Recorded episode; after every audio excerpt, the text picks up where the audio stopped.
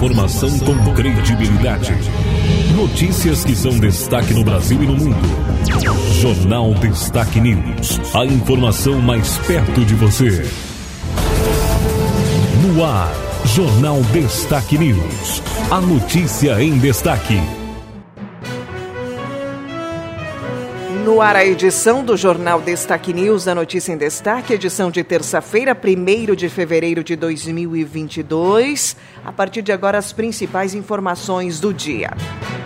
Estamos na estação verão, a partir de hoje, fase da lua nova, com mudança para a lua crescente na terça-feira da próxima semana, dia 8 de fevereiro. Informações: Jornal Destaque News, apresentação Marci Santolin. Jornal Destaque News. A notícia em destaque. Trazendo as principais informações do dia, os principais destaques de hoje. Nós vamos trazendo informação em parceria com a agência Rádio Web. A nossa notícia no estado é sobre a nova mesa diretora, né, que toma posse no Parlamento Gaúcho. Essa informação para você é o nosso primeiro destaque de hoje na edição do jornal Destaque News, em parceria com a agência Rádio Web.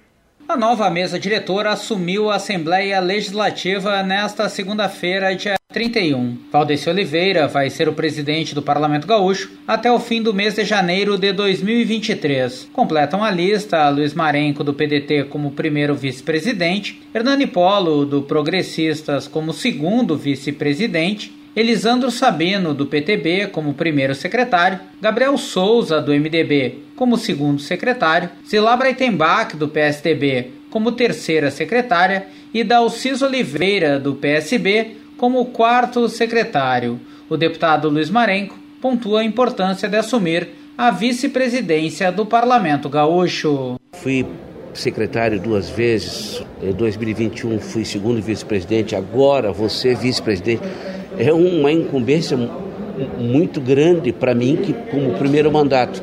Então, essas decisões importantes que passam pela casa são decisões que devem ser muito bem pensadas. Quando se há, quando houver uma dúvida, eu sempre fui de procurar ajuda, porque eu estou há três anos como deputado. Então sempre vou procurar ajuda para que, que seja feita da melhor forma todos os assuntos que passarem pela mesa. O deputado Dalcis Oliveira, que vai ser o quarto secretário, observa que o trabalho da mesa diretora ganha mais importância por se tratar de um ano eleitoral. É sempre importante poder participar da mesa diretora da Assembleia, uma vez que há uma inúmeras eh, situações e operacionalizações que precisam passar por ali. A política é muito dinâmica, o ano eleitoral é extremamente importante, não só para o meu partido, o PSB, mas eu diria para a população do Rio Grande do Sul, para o país inteiro.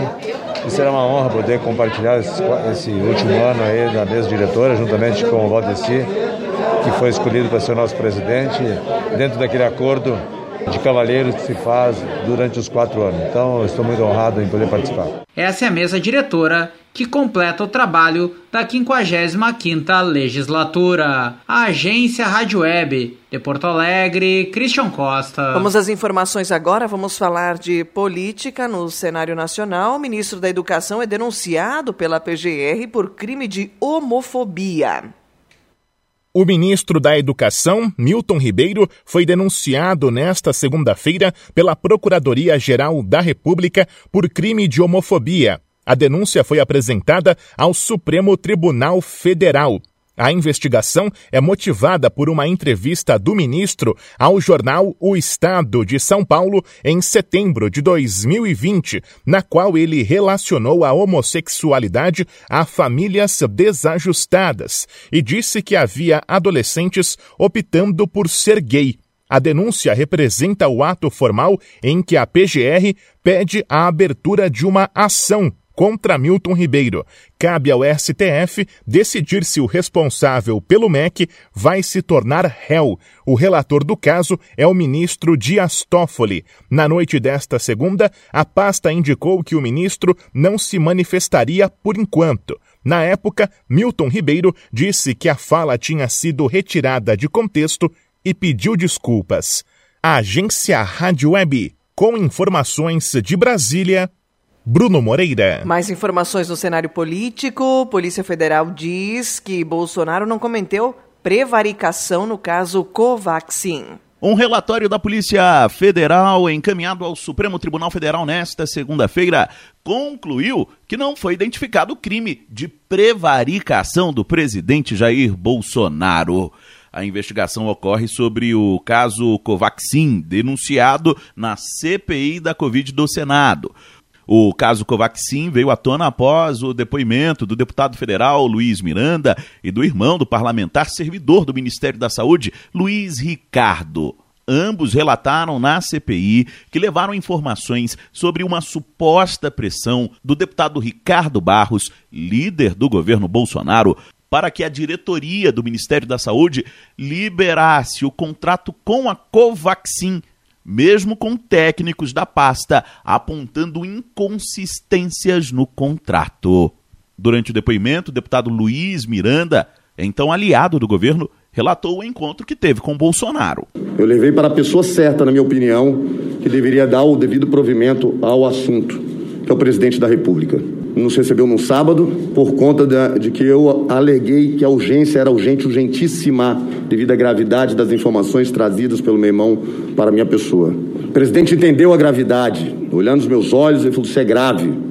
Apesar de levar as suspeitas ao presidente da República, Luiz Miranda informou que não teve conhecimento sobre o andamento de uma investigação contra Ricardo Barros ou, ou outra apuração sobre as suspeitas para aquisição do imunizante. No relatório, a Polícia Federal destaca que, mesmo que Bolsonaro tenha incorrido na hipótese de omissão ao não informar sobre supostas irregularidades, a conduta se aproximaria mais de uma ausência do cumprimento de dever de ofício, mas não de um desvio de dever funcional. Ou seja, na investigação da PF, o presidente da República não pode ser apontado como um sujeito do crime de prevaricação.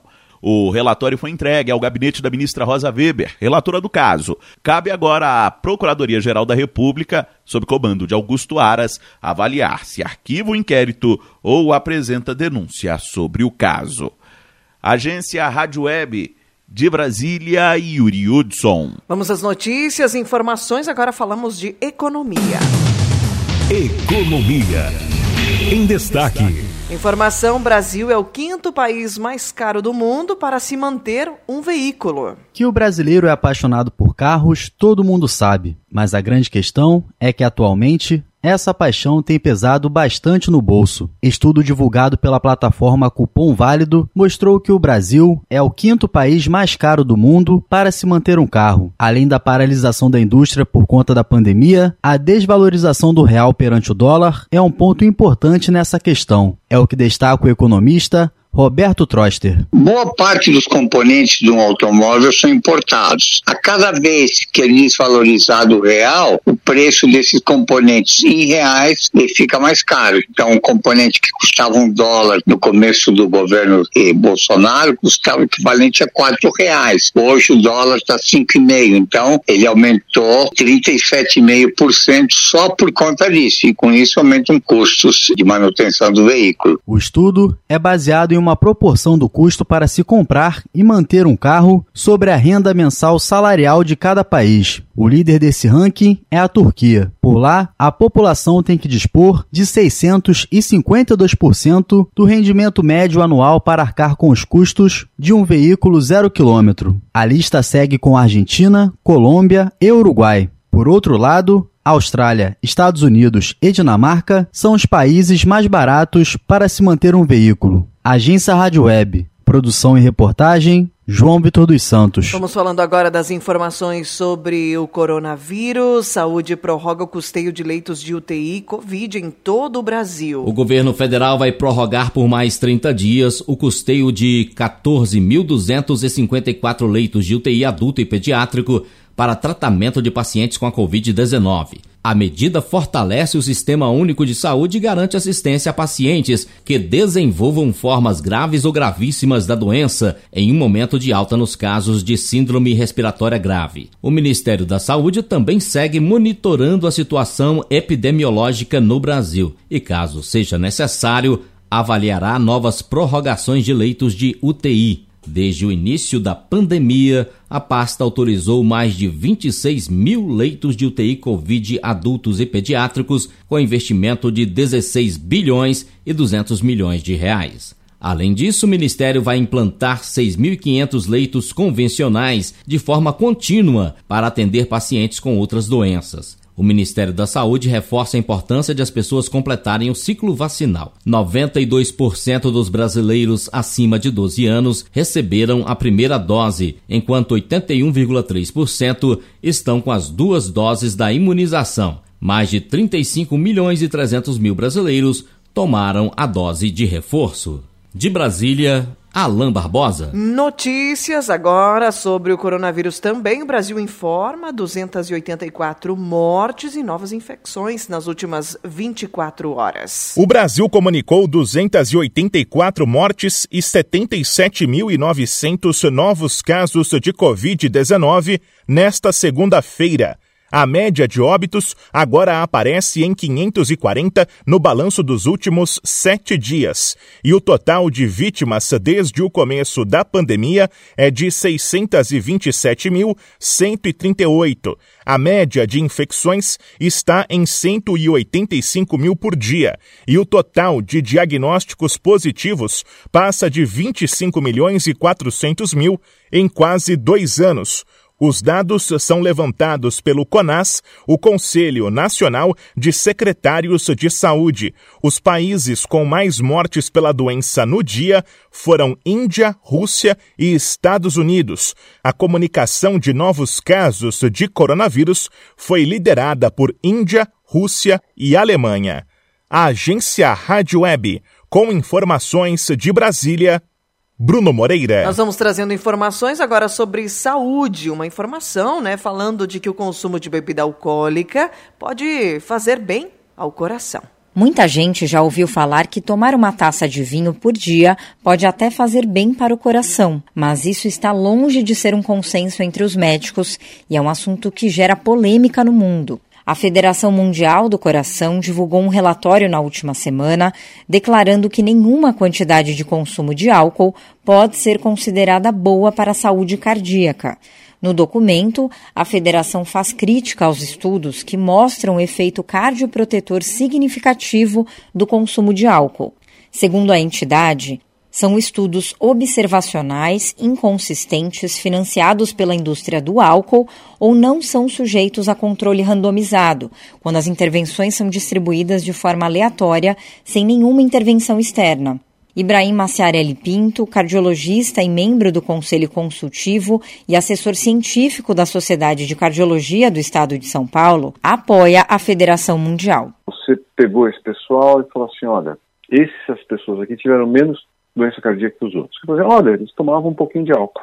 Então isso é um fato, é uma observação, não é que as pessoas estão mentindo, mas é que elas não foram controladas. De repente as pessoas que beberam menos álcool uh, faziam mais atividade física que as outras, ou não fumavam, ou tinham uma dieta mais regrada. Então a gente não sabe quais são os outros fatores envolvidos. Então isso é o que a gente chama de estudo gerador de hipótese que diz assim: olha, aqui tem uma coisa importante para estudar, vamos fazer um outro trabalho para estudar isso aqui. A Federação Mundial do Coração recebeu críticas de diversos cientistas pelo mundo que consideram relevantes os estudos que mostram pequenos benefícios do álcool em quantidade moderada. É pouco provável que se a pessoa tomar uma taça de vinho dia sim, dia não, isso vai fazer algum problema para ela, mas primeiro é difícil a pessoa ficar nisso. E segundo, que assim, até nessa pessoa, tá, por mais que seja difícil, ela pode ter uma sensibilidade aumentada e aquela dose duas, três vezes por semana ser excessiva para ela. Eu acho que essa é a preocupação principal da World Heart Federation e que está associada aí com essa tentativa de reduzir a mortalidade por doenças evitáveis. E tudo que é relacionado ao álcool é potencialmente evitável. Segundo o cardiologista Ibrahim Pinto, não se deve proibir ou incentivar o consumo de álcool, mas sim alertar para que seja moderado ou reduzido, principalmente entre os jovens.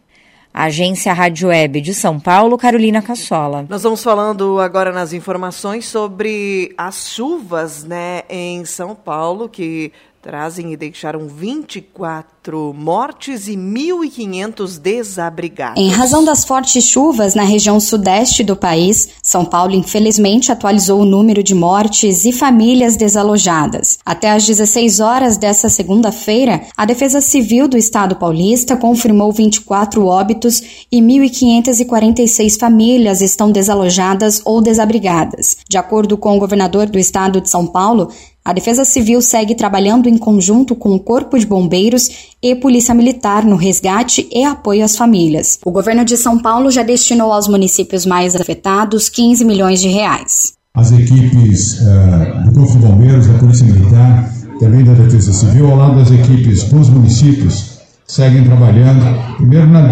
na, identificação se há ou não pessoas desaparecidas, infelizmente soterradas ou não, e depois na desobstrução das vias públicas e no atendimento daqueles que estão desabrigados. O governo de São Paulo destinou 15 milhões de reais de imediato, nós não, não perguntamos para o prefeito para a prefeita quanto era preciso. Nós tomamos a iniciativa de destinar inicialmente 15 milhões de reais e estamos abertos, evidentemente, se houver algum município com uma demanda maior, face ao aumento do número de vítimas, o governo do Estado de São Paulo vai ajudar e tem recursos para isso. Entre as vítimas, há um total de oito crianças, sete feridos e oito desaparecidos. Segundo a Defesa Civil, existem ocorrências espalhadas por todo o estado de São Paulo, como alagamentos, quedas de árvore, quedas de muros e deslizamentos de terra em 27 municípios. A Cruz Vermelha de São Paulo segue arrecadando doações para as vítimas das chuvas em parceria com a Defesa Civil do Estado. Agência Rádio Web de São Paulo, Larissa Diamantino.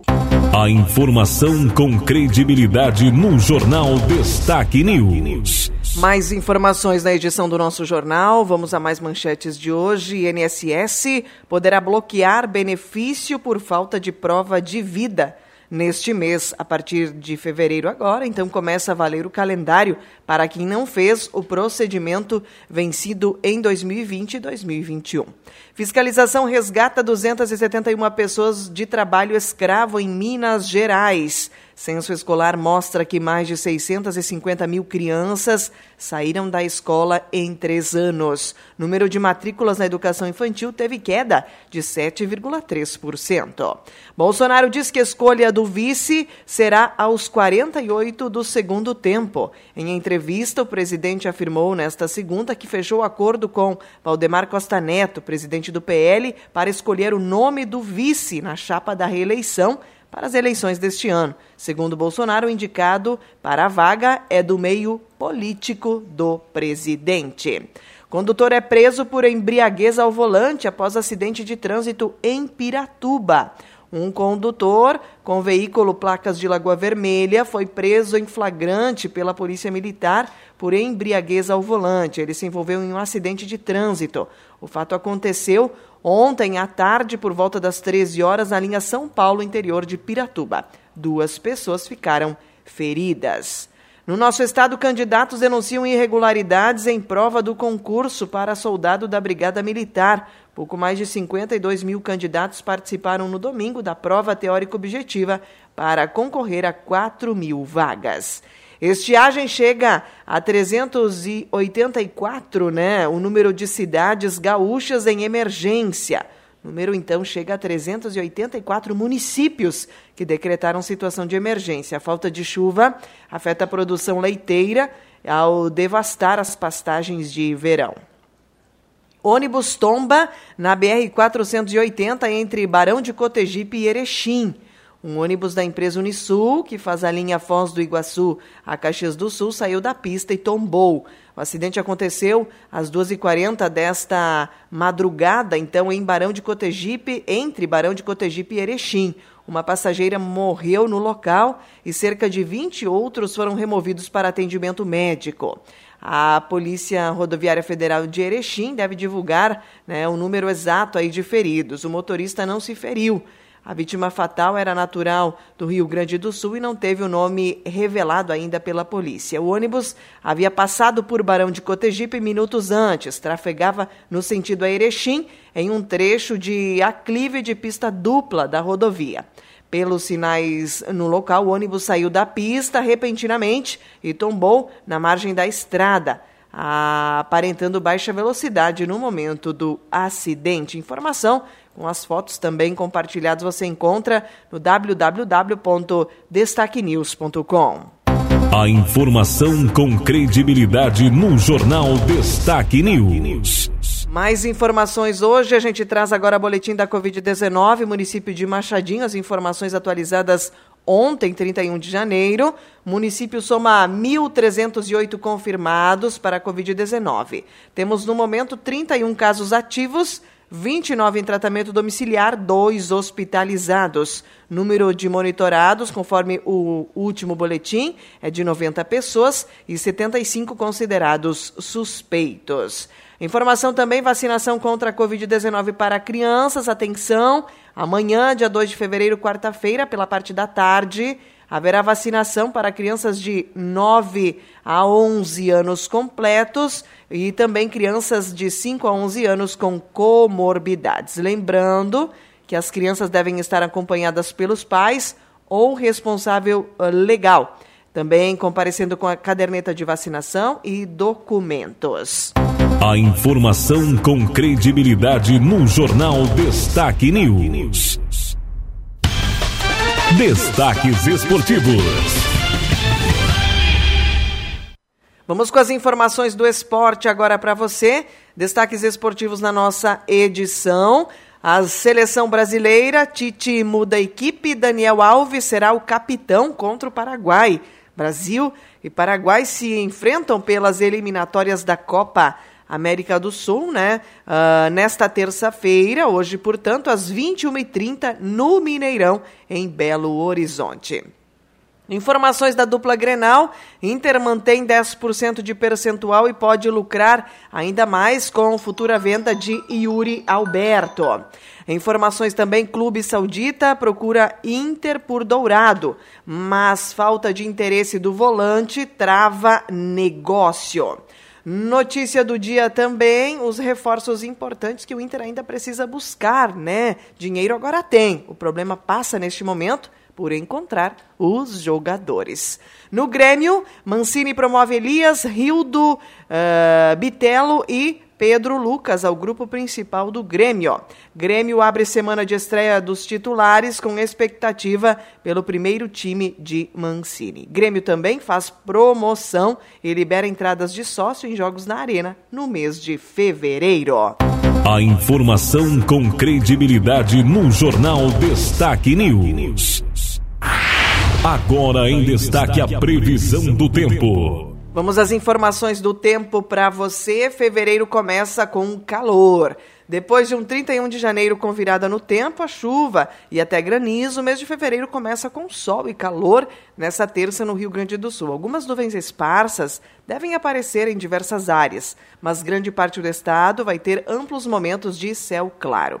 Hoje e amanhã o sol predomina no território gaúcho e serão dois dias de tempo muito aberto. A probabilidade de chuva será reduzida e qualquer ocorrência de instabilidade por conta do aquecimento diurno será por demais localizada e passageira. A temperatura segue sua escalada e as tardes serão de calor, inclusive intensos, com, em diversos municípios, né? A quinta terá uma condição pré-frontal, um dia quente e o mais quente da semana no nosso estado. O sol aparece com nuvens, mas da tarde para a noite ocorrem pancadas, né? Risco de temporais também, principalmente aí nas metades oeste e sul do nosso estado. Na sexta, uma frente fria avança pelo estado e traz chuva mais generalizada no decorrer do dia. O tempo vai seguir instável, com chuva no final de semana na maioria dos municípios. Os volumes né, podem variar, né? A soma da sexta e do final de semana podem variar de 25 a 50 milímetros. Em alguns pontos, os três dias podem acumular de 75 até 100 milímetros, mas isso é mais isolado, né? Com a chuva, a temperatura irá declinar, mas a umidade né, ainda manterá o abafamento. E o que a gente pode esperar do clima no mês de fevereiro, né? Após um janeiro aí dos extremos? O Rio Grande do Sul, né, no nosso estado, a seca se agravou ainda mais e para piorar o estado gaúcho enfrentou uma onda de calor com duração aí de 15 dias seguidos, né? 15 dias com temperaturas próximas ou acima de 40 graus. E fevereiro deve ter novos extremos de chuva no Brasil, mas que não ocorrerão nas áreas que mais estão com necessidade de chuva. A tendência é de que os índices de precipitação fiquem acima ou muito acima em vários pontos do Brasil Central, especialmente aí no centro-oeste e no sudeste do país, como já vem ocorrendo, né? Mas não se projeta um cenário de chuva superior aos padrões históricos de forma eh, generalizada. No sul, a chuva acima da média do Paraná à metade norte gaúcha terá precipitações acima da média, né? Entre o noroeste gaúcho e também o oeste do Paraná, sul do Mato Grosso do Sul. No oeste e no sul gaúcho, o indicativo é de precipitação abaixo da média. A Metsul, entretanto, enxerga um cenário diferente, né? A tendência é chover de forma mais regular e com volumes em diversos pontos acima da média entre Mato Grosso e o sudeste do Brasil, né? Então, há essa variação. Não haverá uma nova intensa e prolongada onda de calor, e, ao contrário, vários dias de fevereiro devem ter marcas agradáveis. Com isso, o risco de tempestades severas que causaram tanta destruição em janeiro em algumas cidades pode diminuir. Os temporais não deixam de ocorrer, né, mas de forma mais isolada. Não serão aí aqueles temporais como ocorreram em janeiro, conforme projeta a Metsu Meteorologia. Então, esse indicativo aí de tempo deve ter chuva no país no mês de fevereiro, mas não com grandes volumes em, em todo o nosso território gaúcho, né? Uma região do país, aí o sul do Brasil também, que necessita né, de precipitações visto a estiagem. Complementando as informações, a Somar Meteorologia traz então para Machadinho a condição né, para a nossa região aqui de tempo firme para hoje e amanhã, assim como o projeto Metsul, né? Hoje tem sol. Marcas hoje 34 a máxima, amanhã 35. Chuva, então, a partir de quinta, no final de semana, que promete ter instabilidade. 10 milímetros na quinta, 24 na sexta e mais 24 no sábado. Então, uma boa precipitação de chuva. As temperaturas ah, na quinta ainda são altas, 36 a máxima, e as máximas diminuem no final de semana, com marcas aí na sexta e sábado de 27, 28 graus. Domingo volta o tempo firme, 15 a 31 graus, então temperatura mínima aí na segunda-feira, terça da próxima semana diminui, né? A gente tem essa queda aí principalmente na madrugada.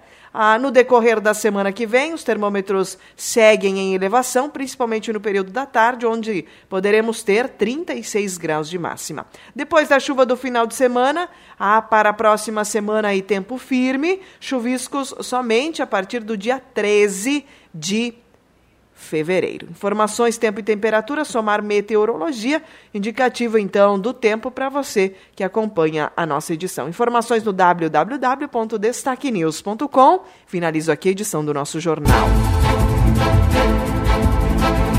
Termina aqui mais uma edição do Jornal Destaque News.